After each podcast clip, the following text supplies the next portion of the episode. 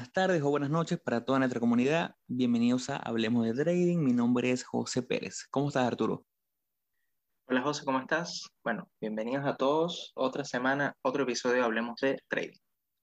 Seguimos con el seriado que hemos comenzado ya. Tenemos dos episodios donde, para que nos escuchen por primera vez, váyanse por lo menos dos episodios atrás donde hemos comenzado un pequeño seriado donde venimos hablando de eh, un material que conseguimos en internet, en una página, a la que no tenemos ningún tipo de afiliación, pero que nos pareció muy bueno compartirlo porque es una serie, como un mapa mental donde se va uno a uno hablando de los pasos que debe estructurar un trader si quiere tomar esto como una profesión rentable y de manera más profesional posible. Si puedes, Arturo, nos compartes en pantalla para que la gente vaya viendo cómo es el, el diagrama. Eh, ya en el primer episodio estuvimos hablando sobre la primera fase, la segunda fase fue el episodio anterior, y en este episodio estaremos hablando sobre ya lo que es, eh, después que pasamos por el inicio, sobre hablamos de expectativas, qué esperar de trading, qué queremos lograr, el porcentaje de retorno que a lo mejor creemos que podemos alcanzar y los porcentajes que realmente son, eh, todo lo que es la parte de estudio principal, donde tenemos que estudiar el análisis fundamental, el análisis técnico, eh, entender un poquito los diferentes tipos de mercados en los cuales estaremos expuestos para identificar qué mercado es el que más nos llama la atención y en cuál queremos desarrollarnos. Eh, hablamos un poquito sobre cómo eh, organizar tu estrategia basado en time frame, basados en eh, si vas a ser un trader fundamental o un trader técnico. Y esta vez estaremos hablando ya de la parte favorita de nosotros, que es el riesgo y los componentes del riesgo para ya tomar el trading desde un punto de vista aparte estadístico, un punto de vista más profesional. Antes de arrancar con todo, queremos que, bueno, Arturo nos ayude con un poquito de publicidad como siempre, que nos ayuda bastante a alcanzar a más oyentes. Bueno, nos pueden seguir en nuestro Instagram como hablemos.de.trading. Nos pueden seguir en Twitter también en Hablemos Trading. Nuestro correo electrónico para cualquier sugerencia, cualquier consulta, eh, la verdad que lo que nos quieran hacer, el alcance que nos quieran hacer, estamos ahí en nuestro correo que es correo.hdt.gmail.com. También nuestro canal de YouTube que es Hablemos de Trading. Desde nosotros, o sea, en el, en el perfil de, del Instagram, tenemos un link que, no, que los va a llevar a todas las plataformas digitales donde nos, donde nos encontramos, incluyendo el canal de, de YouTube. Así que no, no, no hay excusa para no, para no conseguirlo. Totalmente.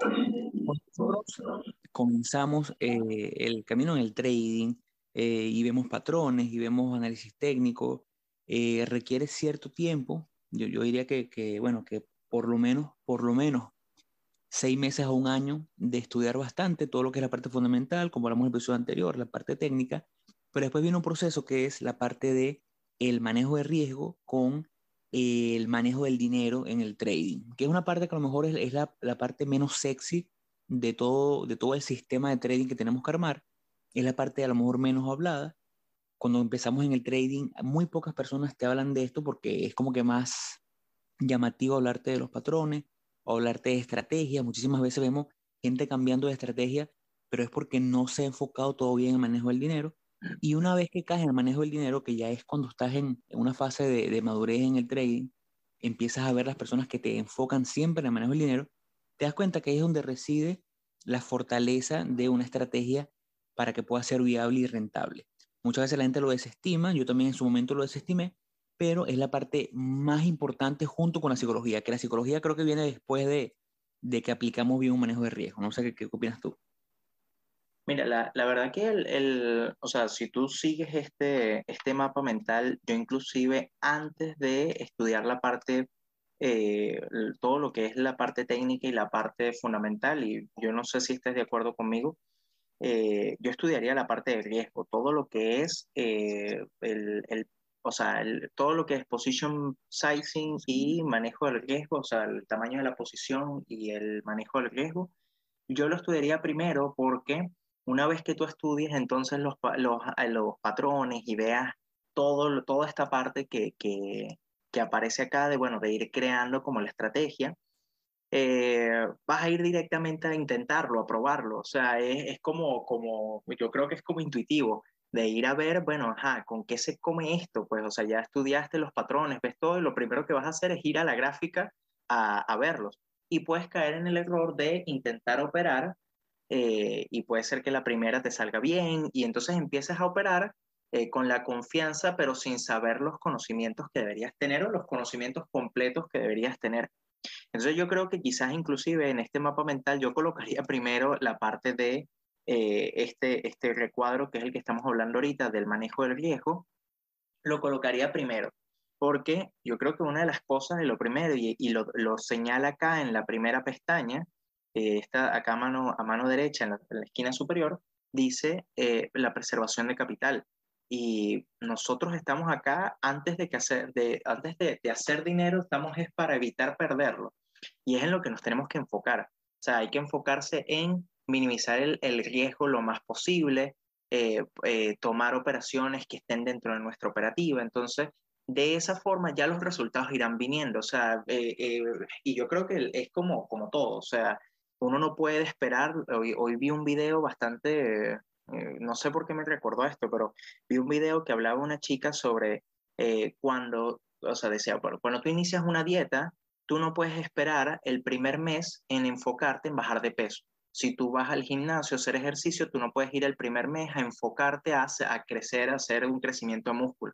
Es lo que decía era, ese primer mes lo que tienes que crear es el hábito. Y yo creo que es muy válido para esto que, que estamos hablando, porque eh, es ese primer año, esos dos primeros años, es crear el hábito de, eh, de tener la disciplina para cumplir tu plan de trading, de educarte lo suficiente, no pensar en tener recompensas de, de, generar dinero de forma rápida y, y, y, automática, sino simplemente enfocarte en el proceso, enfocarte en, en crear como todo, eh, o sea, crear un buen plan, crear, eh, crear un buen plan y crear eso, la disciplina de poder, de poder seguirlo. Entonces, yo no sé si estás de acuerdo con, con, con lo que estoy comentando, José. Bueno, sabes que cuando comenzaste a hablar que, te gustaría primero, o, que tú pondrías primero la parte de manejo de riesgo antes que, el, que las cosas que ya hablamos, primero dije, bueno, no, pero es que necesitas también conocimiento técnico antes de hablar de esto, pero no inmediatamente cuando hablaste de, de, de, que uno cuando empieza a ver patrones empieza a ver la parte técnica, tienes ese cosquillo natural y quieres irte a la gráfica y quieres operar eh, y lo hace sin ningún tipo de manejo de riesgo. Entonces, tienes razón, porque me pasó exactamente lo mismo. Yo lo, los primeros 100 dólares que metí en una cuenta los metí en, en Bitfinex, un exchange para, para criptomonedas. Metí esos 100 dólares, entonces venía ya viendo los patrones, venía viendo las, las estrategias, que sí que cuando cruza y los medios móviles y se combina con un, con un sobrevendido un, o un sobrecompra en RCI y todo esto que, que la gente cuando comienza ve bastante, y lo primero que hice, bueno, esos 100 dólares agarré, cuando la estrategia me dio compra, compré. Y sí, coloqué un stop loss, o sabía, no lo coloqué físicamente, pero sabía dónde quería salir y salí. Y en esa primera perdí 15%, del, 15 dólares, 15% del dinero. Y después, en la siguiente hice lo mismo. Entonces estaba metiendo el 100% del capital, porque aunque la gente ahorita diga, bueno, pero 100 dólares nada más, el trading es sumamente escalable, es totalmente escalable. Lo que puedes hacer con 100 dólares lo puedes hacer con 10 mil dólares. Siempre manejándote, porque al final del día, si yo hubiese arriesgado 1%, fuese un dólar, las criptomonedas te permite tranquilamente tú manejar tu riesgo con tu 1% sin ningún tipo de problema. Eh, a lo mejor hubiese podido encontrar más rápido qué es lo que está ocurriendo, pero yo simplemente me estaba yendo al 100% con todo, arriesgando por vez 10, 15, 20% del capital. Ahí, ahí que no tienen ningún tipo de educación financiera ni ningún tipo de, entendimiento en esta parte del riesgo, que después que lo descubrí me pareció muy fascinante. Allí hay una entrevista que le hacen en Market Wizard a, a ¿cuál es el nombre del? Él es, se me fue el nombre ahorita, pero él maneja un fondo de inversión que se llama Mint, M-I-N-T, donde fue la primera vez que escuché a, alguien decir, eh, nunca arriesgue más del 1% por operativa. Y ahí el, el análisis de riesgo y el manejo de riesgo se me quedó grabado en la cabeza y a partir de ahí le, le metí durísimo, como decimos en, en Venezuela, y fue que me enamoré de esa parte de análisis de riesgo. Suena un poquito raro o suena un poquito, es que la, creo que la expresión es eso, poco sexy, cuando viene Arturo y dice que el negocio aquí no es aumentar el capital, el negocio es la preservación de capital.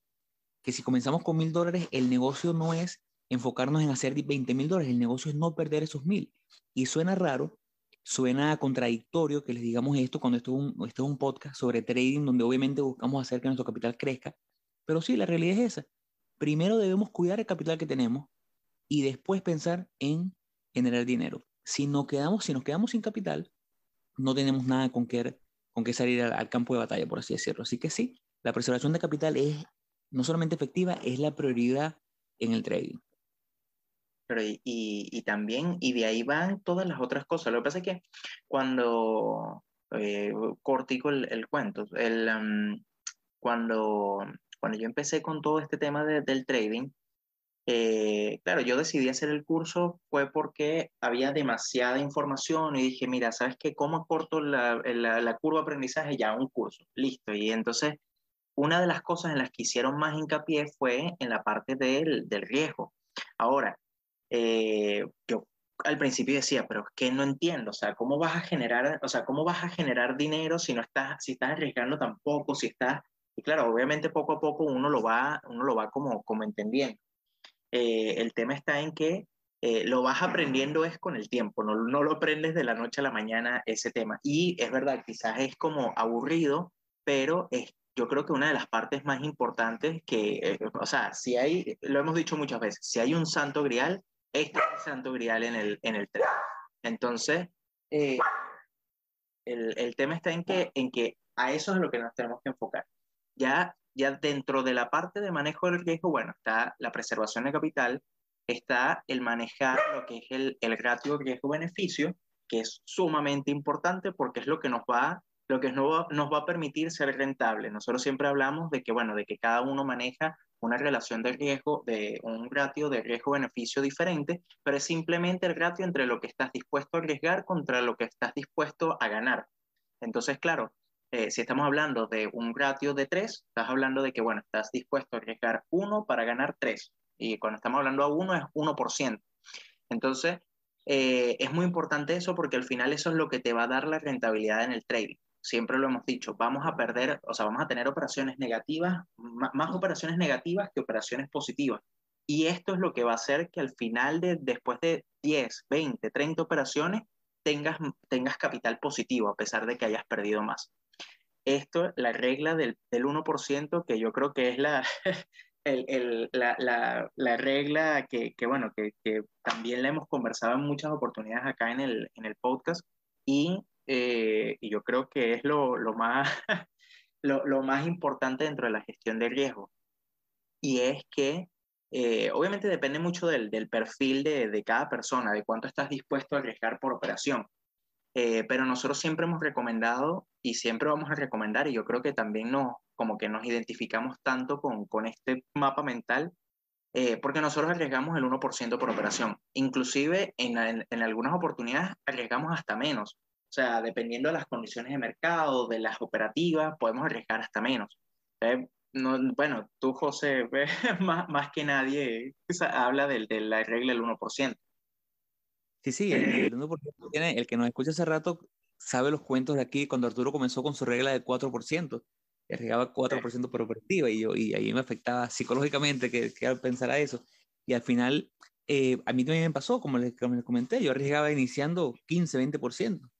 Eh, incluso hasta más, porque hay una parte aquí que habla de los diferentes tipos de riesgo, y sí, hay un tipo de riesgo que es como el, el controlado, que es cuando hablamos de ese 1%, pero al final del día eh, los mercados están tan volátiles y más en esta situación de ahorita, con el VIX tan alto y con tanta incertidumbre en los mercados, vemos como a lo mejor tú compras para un swing hoy, arriesgas tu 1% entre entrada y salida y tu stop, y a lo mejor amanecer otro día con un gap a la baja muy fuerte, potenciado a lo mejor por esta caída que ha tenido Netflix o la que ha tenido Facebook después reporte ganancias y ese riesgo que no pudo ser controlado por un gap down termina en menos 10%. Sí, sí, así mismo, así mismo. Y que, y que eso va al, al eh, o sea, eh, el, el, el, poner, o sea, el tú arriesgar ese 1% hace que quizás ese gap down, eh, obviamente también depende del, del, gap que te agarre la baja. pero muchas veces cuando hay un gap muy fuerte a la baja, eh, no, no quiero decir siempre, pero generalmente es porque eh, se viene algún reporte de, financiero de la empresa y entonces es muy malo y o tiene, o tiene una mala proyección y, el, la, acción cae tan fuerte o condiciones del mercado muy volátiles. Eh, pero igual, pero e, eventualmente nos va a agarrar en algún momento algún gap down, a mí me ha agarrado, pero, pero claro, pero no, no, imagínate, imagínate que tú estuvieses arriesgando el 10% y te agarra un gap down así, y agarra, te agarra un gap down y pierdes en vez de 10%, pierdes 50% de tu capital por, por, por arriesgar tanto por operativo. Y entonces, esto va muy de la mano a esto que comentan acá. Hay que aprender o hay que establecer el, el riesgo máximo aceptable. Y eso, y eso, o sea, y eso es definirlo dentro del mismo plan de trading. Es, bueno, ¿cuánto estoy dispuesto yo a perder máximo eh, semanalmente? ¿Cuánto es lo máximo que yo estoy dispuesto a perder eh, mensualmente? Entonces, no sé, yo lo máximo que me, que me eh, que, que arriesgo mensualmente es 4%. Bueno, si ya yo veo que ya yo llegué a mi 4%, así sea, hoy estamos a 4 o 5 de febrero, 3 eh, de febrero, eh, aunque sea inicios de mes, ya yo dejo de operar, porque ya yo llegué a mi, a, mi máximo de pérdida aceptable dentro del mes. Y eso es algo que hay que, que hay que considerar y hay que respetarlo. Eh, porque entonces puedes perder, o sea, puedes terminar perdiendo no 4%, sino 8%. Ojo, también está, es válido decir, bueno, eh, ¿quién te dice a ti que no vas a terminar positivo en el mes, que consigues operaciones luego eh, durante el mes? Sí, pero también puedo terminar negativo. Y eso es un riesgo como yo, mi, mi, o sea, como mi principal función como trader es preservar el capital, es algo a lo que no estoy dispuesto a asumir, no es un riesgo que estoy dispuesto a asumir. Entonces, eh, eso, eso es, eh, eh, o sea, hay tema de riesgo poder, y, es, algo que quería, que quería comentar con lo del 1% y el tema de riesgo global. Y es que te permite tener parámetros como para no salirte de ahí. los parámetros y las reglas en cualquier negocio son vitales y en el trading aún más. Cuando nosotros hablamos de este 1% o hablamos de esos parámetros máximos de riesgo que, que tú quieres asumir por mes o por trimestre. Yo tengo esos números. Yo sé que en un mes dado no quiero perder más de 5%. Y si llego a ese punto, quiero parar mi trading porque obviamente algo está mal, o no necesariamente algo está mal, sino que a lo mejor estoy en una racha negativa que estadísticamente viene y a lo mejor estoy en ese punto y sé que cuando estoy en ese peor momento o en esa curva eh, negativa de mi, de, mi, de mis siguientes 100 operativas y estoy en ese punto en el cual yo sé que voy a perder 5 o 6 veces consecutivas, bueno, quiero estar tradeando con mi menor riesgo posible y es donde venimos a riesgo variable. Y es donde entramos con, en vez de 1%, 0.5%, 0.75%. Y aumentamos el riesgo progresivamente cuando salimos de esa racha negativa. Y cuando estamos en esa racha positiva, tratamos de optimizar eso. Al mismo tiempo, el, esa regla del 1% nos da como que una fortaleza mental, una fortaleza psicológica, diría yo, porque nos permite entender que es simplemente uno de las siguientes mil. Cuando adoptamos un modo, un modo una mentalidad estadística en el trading y hablamos de ese 1%, hoy antes de empezar a grabar, Arturo y yo estamos hablando de lo volátil que estaba el mercado y Arturo ha estado eh, haciendo operativas al corto, en day trade o al largo. Eh, al corto no me refería de, de, de corto eh, lifetime. Operaciones de day trading. Day trading. y entonces yo primero le decía, bueno, Arturo, pero hay que tener cuidado y tal. Él, él, obviamente sabe lo que está haciendo, pero él me dice, bueno, pero es que al final del día es una operativa más, me mantengo dentro de ese 1%, ¿sabes? No pasa nada. Y es verdad, es lo que te da ese poder de decir, bueno, pero es que es una operativa que cumple con parámetros que me gustan a mí, que le gustan a él, cumple con los parámetros que, que su trading tiene definidos, y mientras él no se salga de su 1%, es simplemente una operativa dentro de las siguientes 10.000 operativas que él va a tomar en su carrera de trading, lo cual no hace ningún tipo de daño, más bien es un punto dentro de una data muy grande ese, ese poder nos lo da. Mientras que si fuese 5, 10, 20%, sencillamente no hubiese podido, porque a lo mejor una racha de 3, 4 negativas le quita la mitad de la cuenta o llega a su parámetro máximo. Arturo sabe que él, operando de esa forma, por ejemplo, si su parámetro dice que él tiene un máximo de menos 5% en un mes y llega a ese punto, él sabe que debe parar. Entonces, esos parámetros, tener bien definido, tomar en cuenta la regla 1%, también hay un punto importante ahí de riesgo de ruina. El riesgo de ruina lo calculamos también en base a ese porcentaje. Con el 1% es prácticamente imposible el riesgo de ruina porque necesitarías de manera consecutiva unas 250, 300 operativas en hilo negativas para poder eh, perder tu cuenta por completo. Porque lo bonito del 1% es que si tienes una cuenta de 10 mil dólares, tu 1% es 100 dólares. Si tu cuenta baja a 5 mil dólares, no vas a seguir arriesgando 100 dólares. Sigues adoptando el 1%, en este caso ahora son 50 dólares tu 1%.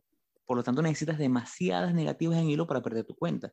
Al eliminar el riesgo de ruina, inmediatamente nos sentimos empoderados y psicológicamente más estables como para seguir tomando decisiones acertadas en el camino. Claro. Y que, y que sí, eh, y que bueno, y que lo, lo, hemos mostrado en otros episodios, el, el Excel donde, donde está el, el, este mismo tema del, del riesgo de, o sea, de, de la posibilidad de ruina de una operación, de una cuenta, de un o sea, de, sí, sí, de un portafolio, eh, teniendo esta, esta, consideración del 1% y, y, es impresionante la cantidad de operaciones que tienes que tener seguidas en pérdida como para que pierdas tu cuenta, pues. O sea, eh, eh, es, o sea, es demasiado, es demasiado. Es, es, algo que yo creo que, es, o sea, estadísticamente es imposible que suceda, pues como que es imposible que siempre tomes mal, o sea, siempre que compres la, o sea, siempre que compres o tomes una operación al largo o al corto, siempre se vaya en tu contra. O sea, eventualmente en algún momento el mercado va a ir a tu favor, pues, o sea, no, yo creo que, que es como, pero la estadística está, puede suceder, obviamente, pero creo que el porcentaje es como muy, muy, muy, muy, muy, muy bajo. Entonces, eh, es importante. Esto del manejo del riesgo, quizás nos estamos extendiendo mucho, lo hemos hablado mucho en el podcast, eh, pero es muy importante, es muy importante. Yo creo que es algo que, que nos gustaría que si, si hay algo que, que ustedes la próxima vez que hablen de trading piensen, o sea, que lo primero que piensen es en manejo del riesgo, es cómo preservar capital. Eso es lo más importante. Entonces, inclusive, fíjense que aquí hay una pregunta que me parece súper importante, que es esta de cómo manejas el riesgo.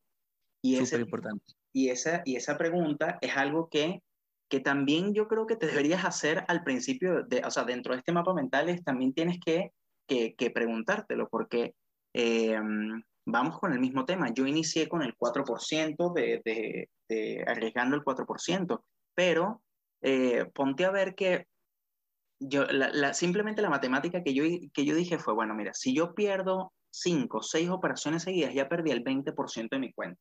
Y a mí me parece que eso es mucho, o sea, el 20% de mi cuenta es, es, es, una locura, es demasiado, es demasiado dinero.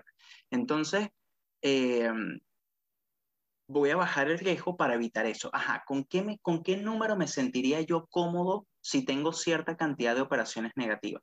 Y dije, bueno, a ver, 2%, tendría el 10% negativo después de 5 operaciones en pérdida. ¿Me siento cómodo con eso? No. Bueno, tengo que bajar. Bueno, tengo 5 operaciones en pérdida y como estoy arriesgando el 1%, mi máxima pérdida es del 5%. Que sí, que no voy a, o sea, que, que, que quizás no voy a generar, o sea, si arriesgara más, un 2, un 3, un 4%, obviamente voy a, eh, o sea, con este mismo tema de la relación de, del riesgo, del ratio de riesgo-beneficio, voy a generar más capital. Pero es que a mí voy nuevamente, insisto, mi objetivo no es generar más o menos. O sea, mi objetivo es preservar mi capital. ¿Y cómo lo hago? Manejando el riesgo. Y entonces está eso, y lo otro que es lo más importante, también importante es, bueno, ¿cuál es el tamaño de la posición que vas a colocar? O sea, no es, es, es no colocar el 100% de tu capital en una operativa, sino es, bueno, ¿qué porcentaje vas a colocar de tu capital para la operación que estás haciendo?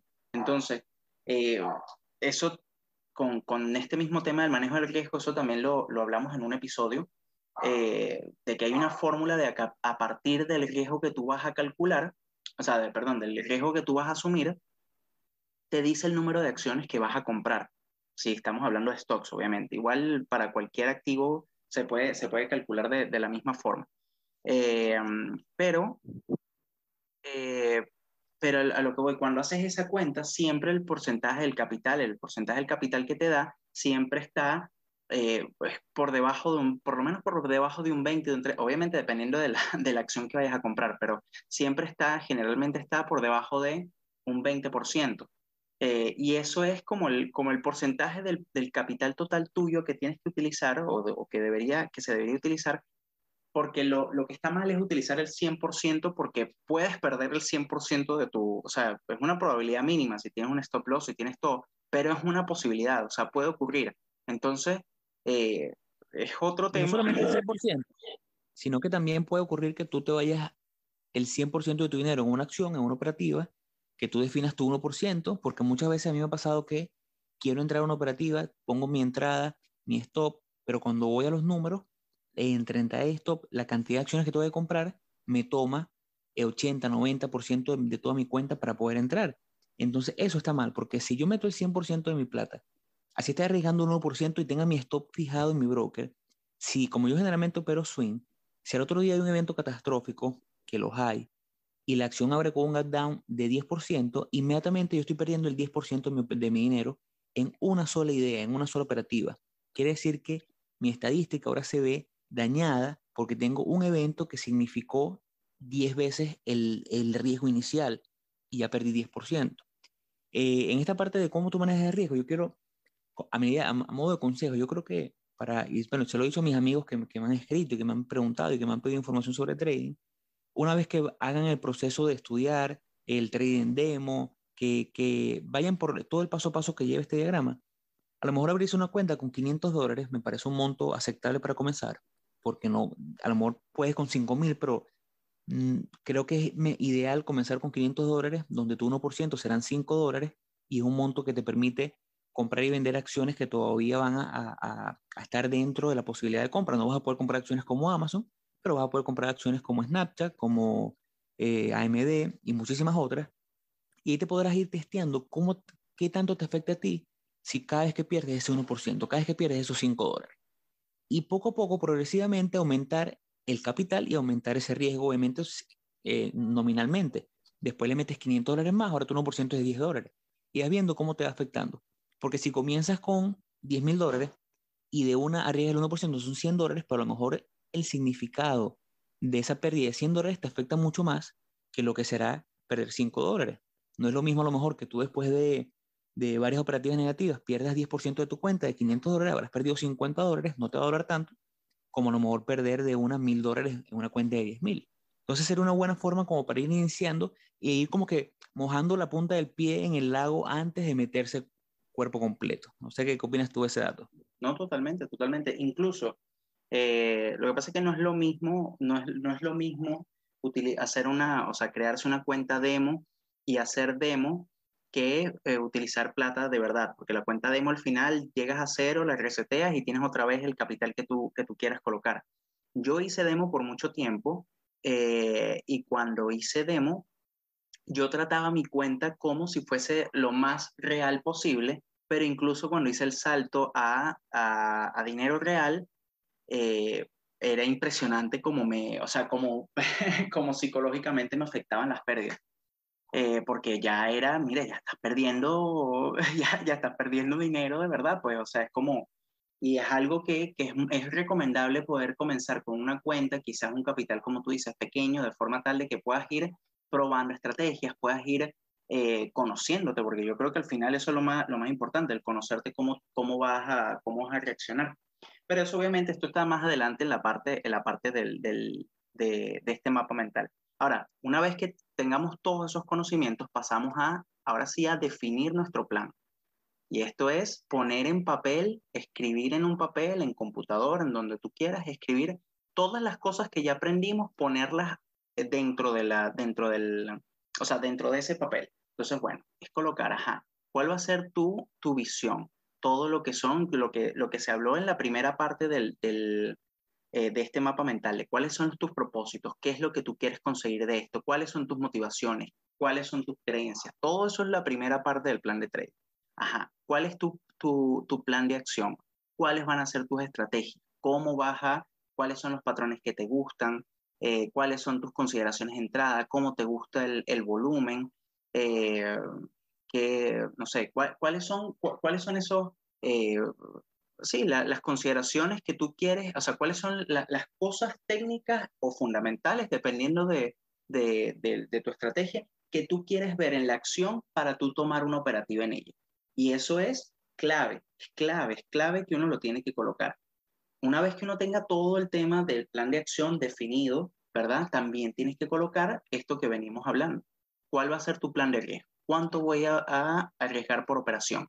¿Qué pasa si tengo cierta cantidad de operaciones negativas? ¿Qué hago? ¿Disminuyo el riesgo? ¿Me mantengo igual? ¿Cuánto es el máximo riesgo que voy a permitirme semanalmente, mensualmente? ¿Cuál es el máximo drawdown que, bueno, el drawdown es calculado, pero cuánto sería lo máximo, la máxima pérdida que estás dispuesto a asumir en un año? eh, no sé, un 20, un 30%, 40%, eh, de forma tal de que limites las pérdidas, porque una vez que, eh, que o sea, puede ser que tengas esas, esas eh, operaciones que sean como, como en pérdidas seguidas, que estadísticamente van a, van a llegar, o puede ser que hay algo que está afectando tu, tu trading. Y lo importante es que te des cuenta de eso. Y el, este, este mismo tema del, del plan de riesgo te da, es, o sea, te da ese poder de que digas, mira, ¿sabes qué? Vamos a frenar, vamos a esperar, vamos a ver qué está pasando, vamos a revisar mis operaciones, vamos a revisar mi plan de trading nuevamente y de esa forma poder ir mejorando para, para ver qué es lo que está sucediendo, porque muchas veces puede ser eso. Y también es un respiro, es como una pausa de, mira, tengo tantas pérdidas, ¿sabes? Eh, déjame pausar y ver qué es lo que está sucediendo. A partir de eso, de, esa, o sea, de esa misma forma, también es crear el watchlist, cómo vas a conseguir operaciones, cómo vas a conseguir tus acciones, cómo vas a, o sea, de dónde vas a sacar esas, esas, esas, eh, eh, esas acciones que vas a, que vas a operar, eh, si te vas a, enfocar en solamente algunos sectores, si te gustan acciones de cierto volumen o de cierto capital de mercado, de algún sector, de alguna industria, todo está, todo está bien definido ahí hay que definir inclusive si, si vas a hacer operaciones de day trading. Si son operaciones de day trading, bueno, ¿cuál es tu acción, tu plan de acción para day trading? Si vas a hacer swing trading, ¿cuál es tu plan de acción para, para swing trading? Si vas a hacer holding, la misma consideración. Entonces, todo bien definido. Y es muy importante que esté así, escrito, escrito así, con, o sea, es como que si pasa esto, sucede esto. Que, o sea, o eventualmente algo se escapa siempre del plan de trading, pero la idea es que la mayor cantidad de escenarios los puedas cubrir dentro de eso. A mí una vez me claro, que no, tenga espacio a la improvisación. Claro, claro, y, y, lo que iba a decir, a mí me sorprendió una vez, la primera vez que tú me dijiste de que tú tenías el número de teléfono de tu broker en dado caso de que, de que se cayera el internet, no sé, de que hubiese algún problema y que pudieras llamar al broker y el broker te pudiera sacar las operaciones por teléfono. Y eso a mí me, eso a mí me sorprendió, porque yo dije, yo, ni, yo eso ni lo había pensado. Yo dije, bueno, este, si pasa algo así, jamás lo había pensado. Yo creo que nunca había pensado un escenario como ese. Y, y, es importante tener, tener definido un plan de emergencia en dado caso, porque uno no sabe lo que puede ocurrir. ¿Ves?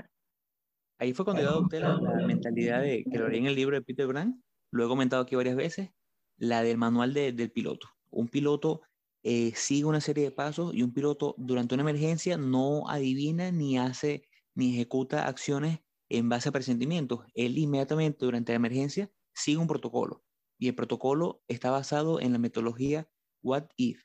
¿Qué pasa si, eh, si se cae el internet? Hago tal cosa. Si el internet no funciona y no funciona el teléfono, hago tal cosa.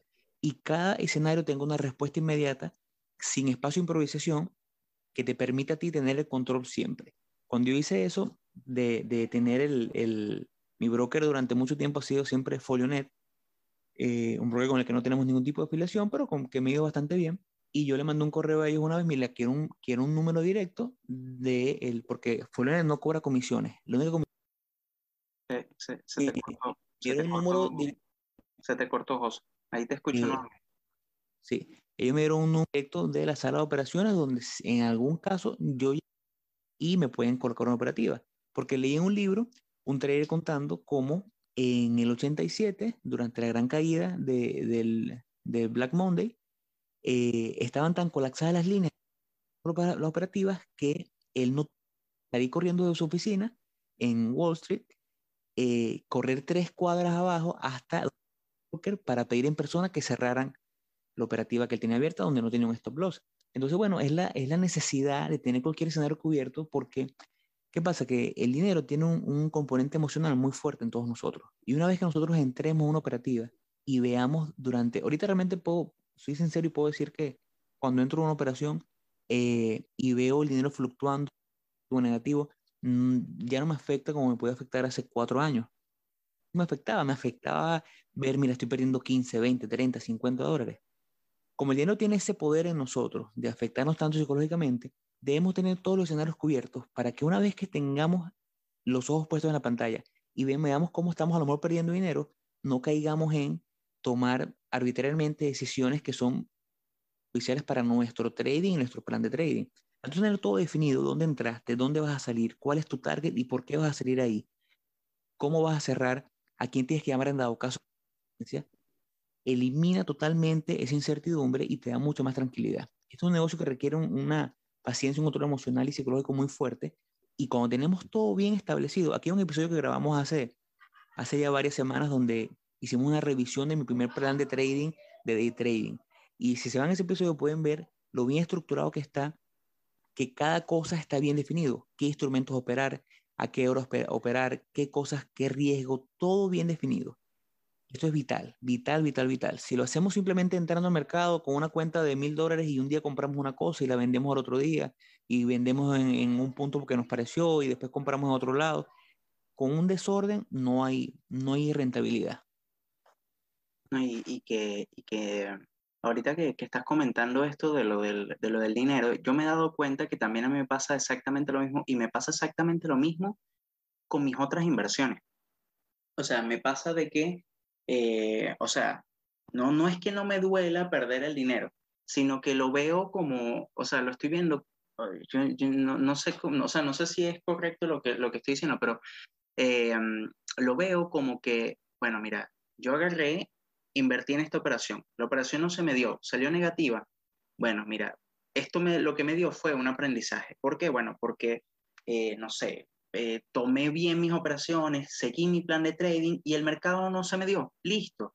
Si tomé una mala decisión yo, obviamente es, mira, metiste la pata, hiciste algo que no debías hacer, entonces ahí está tu, tu recompensa.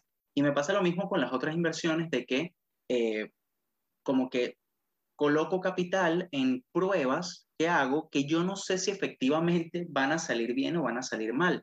Pero pero, y, o sea, pero siento que gano más al haber, al haber metido ese capital en las otras inversiones que el no haberlo hecho. Porque ya sé, si no se dio, bueno, ya sé que este no es el camino, ¿me explico? Entonces, eh, ojo, esto yo lo digo, esto no es como que, o sea, yo no, no estoy queriendo decirle a la gente como que, bueno, mira, eh, agarren y, ahora eh, vayan, cómprense un departamento y gasten muchísimo dinero. Ah, no funcionó, esta no es la vía, no hablando de, de, riesgo controlado, o sea, cosas así como, como que...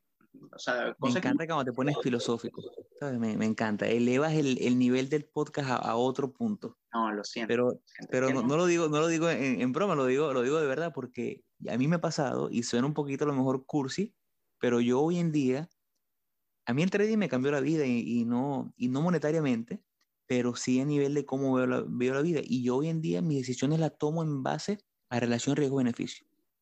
Así de sencillo. ¿Cuánto voy a arriesgar? ¿Vale la pena arriesgarlo? ¿Qué es lo potencial que puedo, que, puedo ganar? Y hay cosas que no salen mal. Pero si salió mal, bueno, no importa porque el riesgo estaba controlado. Y si salió bien, qué bueno porque el riesgo valió la pena. Bueno, tú sabes que ahorita que, estás diciendo esto, este ejemplo es lo peor que puedo decir. O sea, no tiene nada que ver con, con, el, con trading ni nada por el estilo, pero eh, la otra vez fui para el casino con unos amigos y obviamente yo mi mentalidad cuando voy a un casino, a mí me gusta, me divierte, me entretiene, pero yo no voy con la mentalidad de, ah, voy a hacerme millonario en el casino, porque no, no es la, o sea, yo voy como que estoy invirtiendo y hablo, abro comillas aquí, en mi felicidad y en mi diversión. pero me dio mucha risa porque me puse a jugar la ruleta y yo decía, bueno, la, la, la, la ruleta, si tú eh, si tú pegas uno de los números de los 36, te paga 36 a 1. El tema está en que yo saqué una cuenta, porque yo veía que todo el mundo le apostaba un solo número, o le apostaba unos cinco números, seis números. Yo decía, ¿por qué la gente quiere ganarse tanto de una sola vez? O sea, yo agarraba, eran 36 números, le apostaba 25. Entonces, claro, eh, obviamente como que aumentaba las posibilidades de ganar, pero ganaba menos. Y, decía, y, todo el mundo me, me, veía y me decía, ¿por qué estás haciendo eso? Y yo, bueno, porque yo, si quiero ganar algo, no quiero ganarlo todo de una sola vez. O sea, yo quiero ir ganando de a poco. Voy a perder una, voy a ganar otra, sí.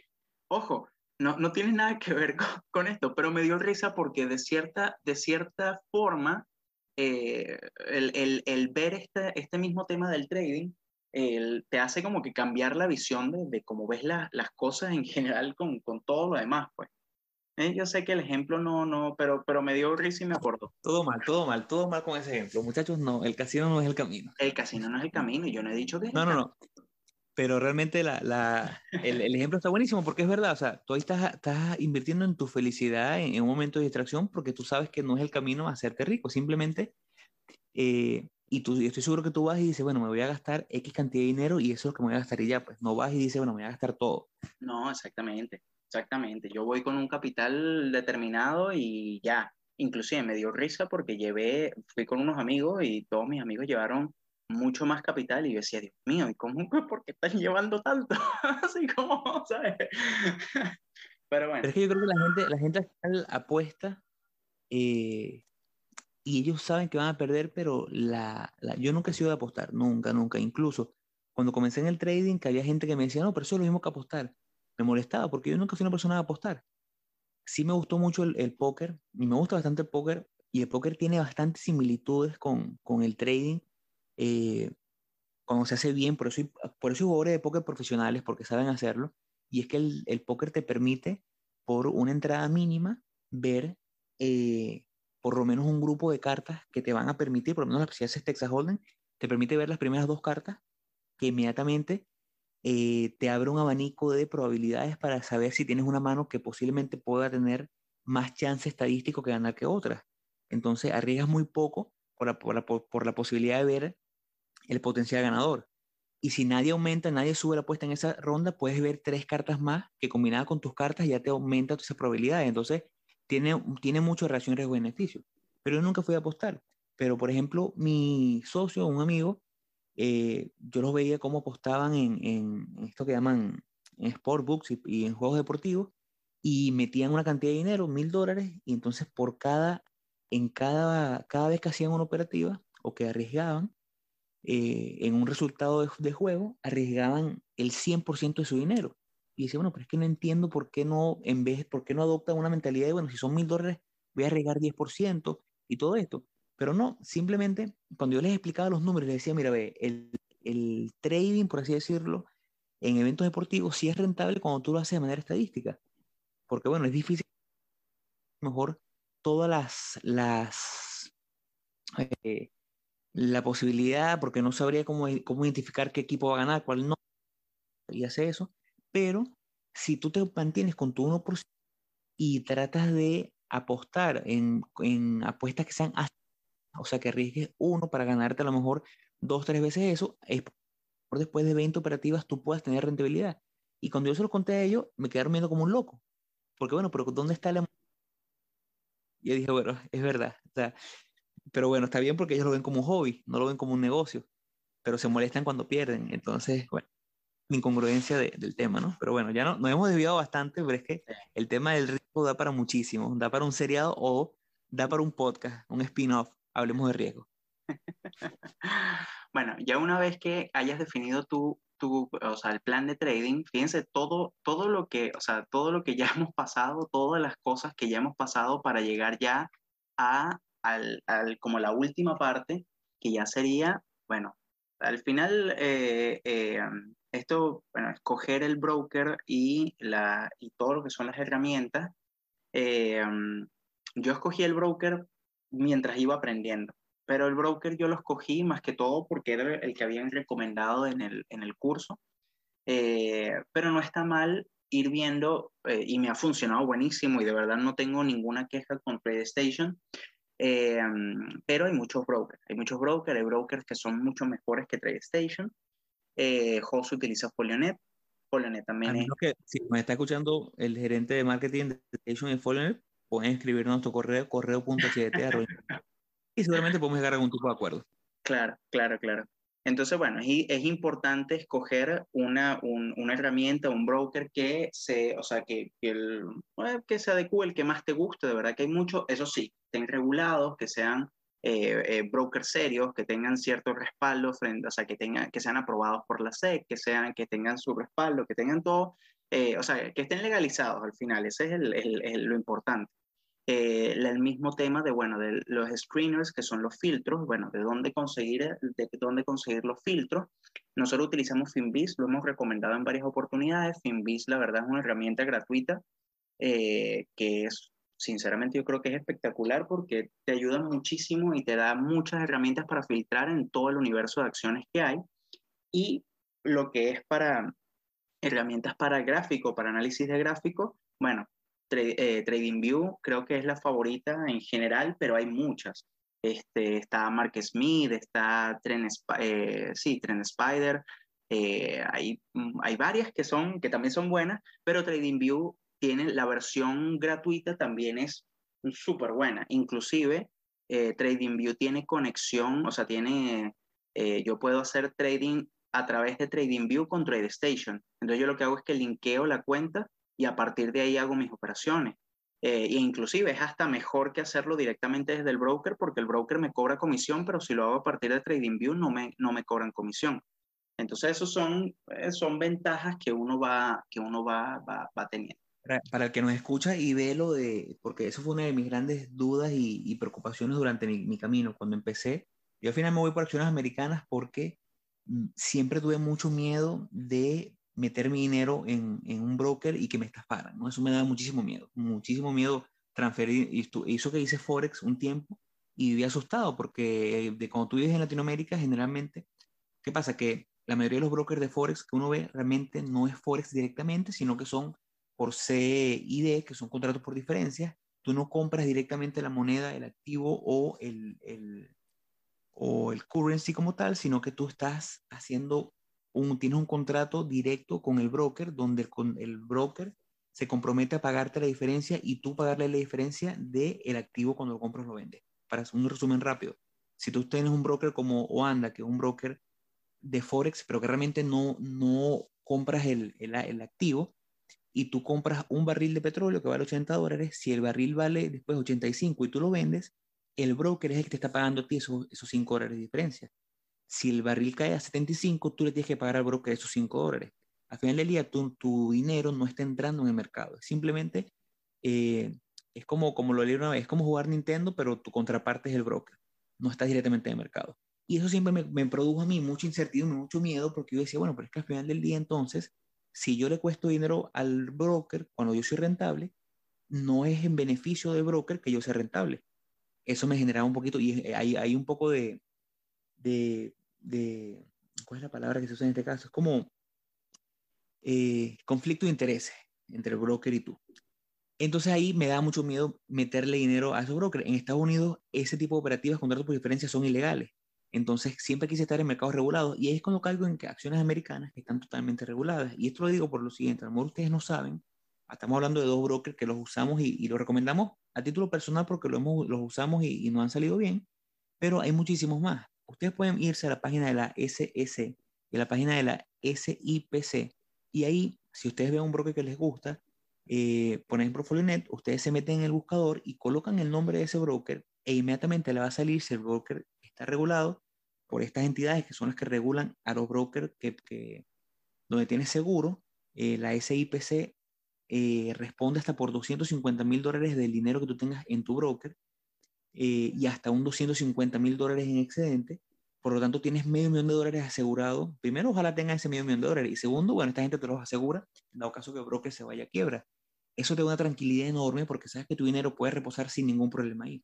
Una vez le preguntaron a Paul True Jones, un trader súper famoso, dónde tenía su dinero, su grueso. Y él decía que no había lugar más seguro en el mundo que su cuenta del broker. Porque aparte que estaba el dinero asegurado por Estados Unidos, era el lugar donde él podía optimizar sus recursos y hacer que su dinero le, le, proveyera más dinero a él. Sí, y totalmente. Y lo, importante es, eso, es, es como eh, revisarlos eh, y ver los brokers para que puedas escoger. Eh, igual, ahí es verdad, es lo que dice José, hay muchísimos brokers y la mejor forma es verlos a través de esa página para que estén certificados como, como tal. Ahora, eh, fíjense que ya ahorita después de, definir el plan de trading ya no pone como prioridad una sobre otra. Él ya habla sobre, o sea, ya, ya coloca como estas tres, estas tres eh, pestañas, estas tres, estas tres partes, las coloca como al mismo nivel. Eh, y yo creo que, bueno, que una de las partes más importantes, y eso lo vas a ir aprendiendo mientras vas, mientras vas operando como tal, es todo esto que es, bueno, dice practicar el autocontrol y manejar tus emociones. Eh, la parte psicológica es algo que, hemos hablado en varias oportunidades en el episodio, quizás no le hemos dado el peso que, lleva el, la parte psicológica, pero, eh, pero es sumamente importante que a la hora de uno eh, operar, uno esté, o sea, seas como, vamos a decir, seas la mejor versión de ti, por decirlo de alguna forma. Me refiero a, a que no puede, o sea, no, no es aconsejable, no es lo mejor si tuviste un mal día, no sé si, eh, si estás trabajando y tuviste un mal día de trabajo, sentarte a operar eh, con esa carga emocional te puede afectar a la hora de, de, de, poder, de poder tomar decisiones y de poder de, de, poder operar correctamente. Al igual que si, si estás triste, inclusive eso todo, todo ese tipo de cosas hasta lo puedes, lo puedes colocar dentro de tu plan de trading, de decir, bueno, ¿cuál es la mejor, o sea, cómo te gustaría estar a ti ese día para tú poder operar? Eso lo puedes establecer, pero eso obviamente depende de, de, cada quien, pero es algo que, que, puedes hacer.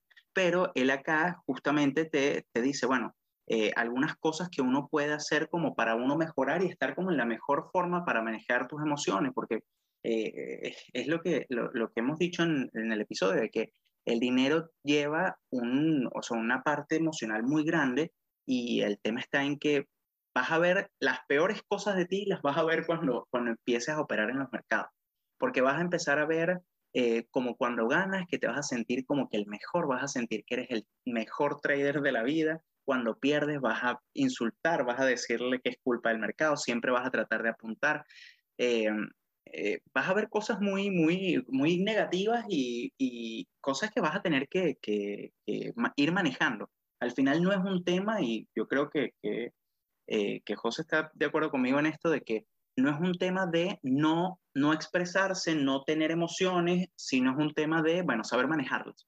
O sea, yo ahorita tengo una operación positiva y yo internamente me emociono muchísimo, obviamente, pero yo no estoy, mierda, soy el mejor trader del mundo, no, no estoy en esa, en esa onda, pues al igual que si tengo una pérdida, bueno, fue una pérdida, listo, ya viene la siguiente operativa, más nada. Y así es como yo creo que hay que, que hay que colocarlo. Hay que manejar mucho esto que habla acá sobre la paciencia. Hay que tener mucha paciencia, porque, eso es, eh, porque si no tienes paciencia vas a sobreoperar, vas a tratar de conseguir patrones donde no los hay, vas a querer entrar en el mercado por miedo a perderte el movimiento.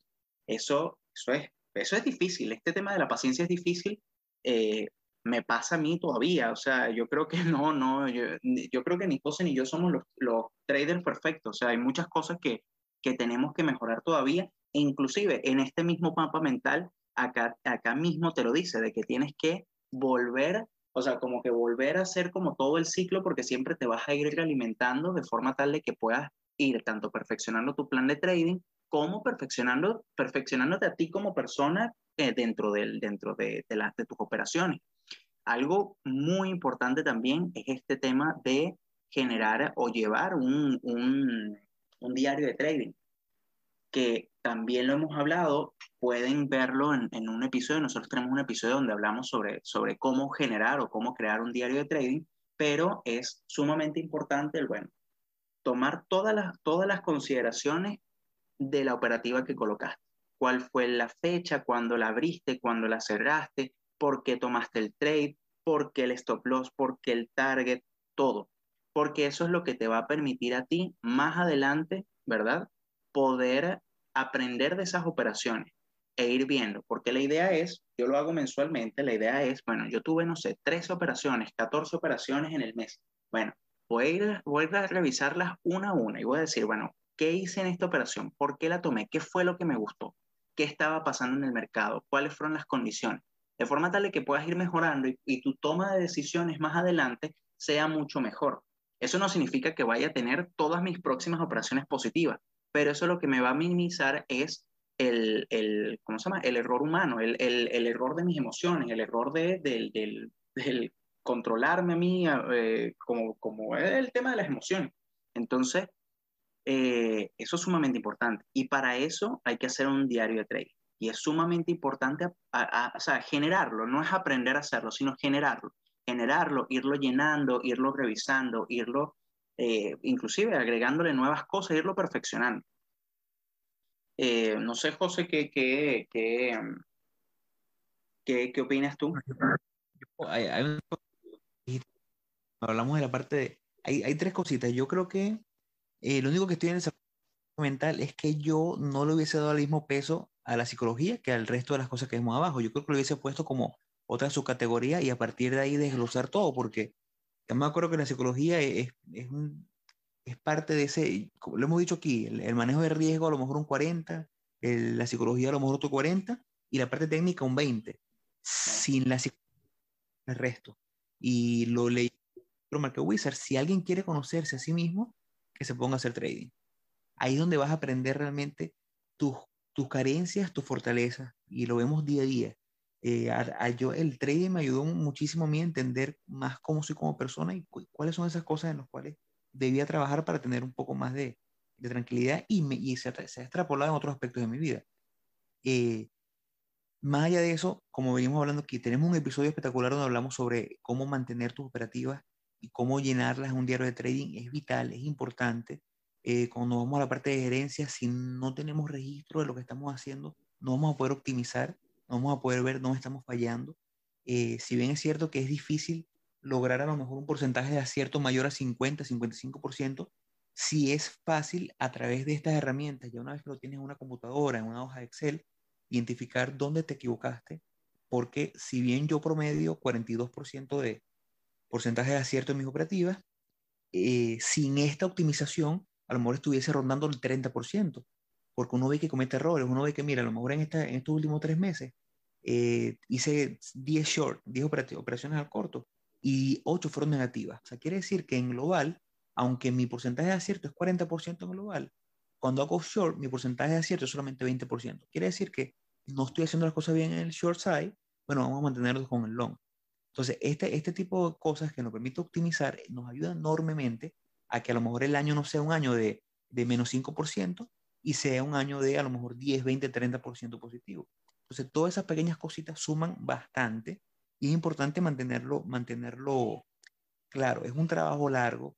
Eh, lo, veo, lo veo siempre, ¿no? Mucha gente se acerca y nos pregunta y, y, lo vemos. Esto ya estuvimos hablando de personas que conoce Arturo que hace un año le dijeron, le mostraron a lo mejor cómo era un plan perfecto para vivir el trading en un año. Y Arturo y yo lo comentamos en el momento, bueno, pero es que lamentablemente no está claro lo que está pasando. Y años después o al año hablamos con esa persona y vemos que pasó lamentablemente lo que sabíamos que iba a pasar, porque ya pasamos por ese camino ya entendimos qué es lo que se necesita para ser rentable en el negocio. No significa que seamos los mejores traders, no significa que seamos eh, algo enorme, pero sí sabemos cómo hacer las cosas.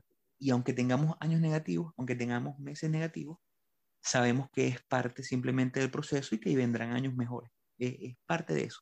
El que cree que puede lamentablemente hacer trading eh, leyéndose un libro o escuchando solamente el podcast sin poner a práctica todo lo que le decimos, y ser rentable en poco tiempo, realmente no ha entendido la magnitud de lo que es este negocio. Sí, así mismo, así mismo. O sea, al final es eso que tú dices. No, nosotros con esto no queremos decir que somos los, los, mejores traders de la vida ni nada por el estilo, eh, pero estamos encaminados a eso. próximamente, próximamente. Bueno, lo, más importante de este mapa mental al final es que, fíjense que lo último que dice es, bueno, sigue aprendiendo. Y yo creo que eso es lo más, lo más importante de esto. Nosotros, yo creo que eh, siempre, o sea, siempre estoy aprendiendo algo nuevo, ya sea en algún libro, ya sea eh, en las mismas operativas o viendo algún curso de algún otro activo. Eh, siempre estoy aprendiendo porque es que esto me apasiona yo, y, me gusta mucho y me gusta a mí conectarme y ver las gráficas y ver todas las cosas, me gusta hablar con amigos de esto. y y siempre, como toda profesión, uno tiene que seguir aprendiendo. Siempre tienes que ir perfeccionándote, siempre tienes que ir mejorando tu trading, siempre tienes que ir mejorando tu, tu diario de trading, tu plan de trading, eh, mejorándote a ti mismo como persona. Así que eh, espacio para crecimiento hay infinito dentro del trading. Así que eso es lo más, yo creo que con eso terminamos el mapa mental. Eh, bastante extenso, inclusive este episodio bastante largo, pero, pero señalando prácticamente todo el camino de, de, lo que hay que hacer para poder ser un trader exitoso en, en esto. Totalmente, totalmente. Yo, ya cerramos el episodio de hoy. Eh, viene un seriado bien, bien. Hoy estamos en un momento. Al cierre de este episodio viene el, el reporte de ganancias de, Amazon y estamos a la expectativa de lo que vaya a pasar porque hemos tenido unas semanas bastante, bastante movidas con el reporte de ganancias de Apple, reporte de ganancias de Facebook Entonces viene un, un seriado donde estaremos hablando sobre lo que llamamos las FAN, que es ese componente de acciones donde está Facebook, donde está eh, Apple, donde está Amazon, Netflix, eh, Google, y será un, un, grupito de episodios bastante entretenido donde estaremos hablando sobre estos monstruos del mercado que, que ciertamente mueven lo que ocurre con el grueso del mercado, el S&P y el Dow Jones. Por esta parte, por aquí me despido. Eh, este ha sido otro episodio de Hablemos de Trading. Muchísimas gracias Arturo y gracias a todos los que nos escuchan semana a semana. Bueno, muchas gracias chicos. Nos vemos en otro episodio. Hasta luego.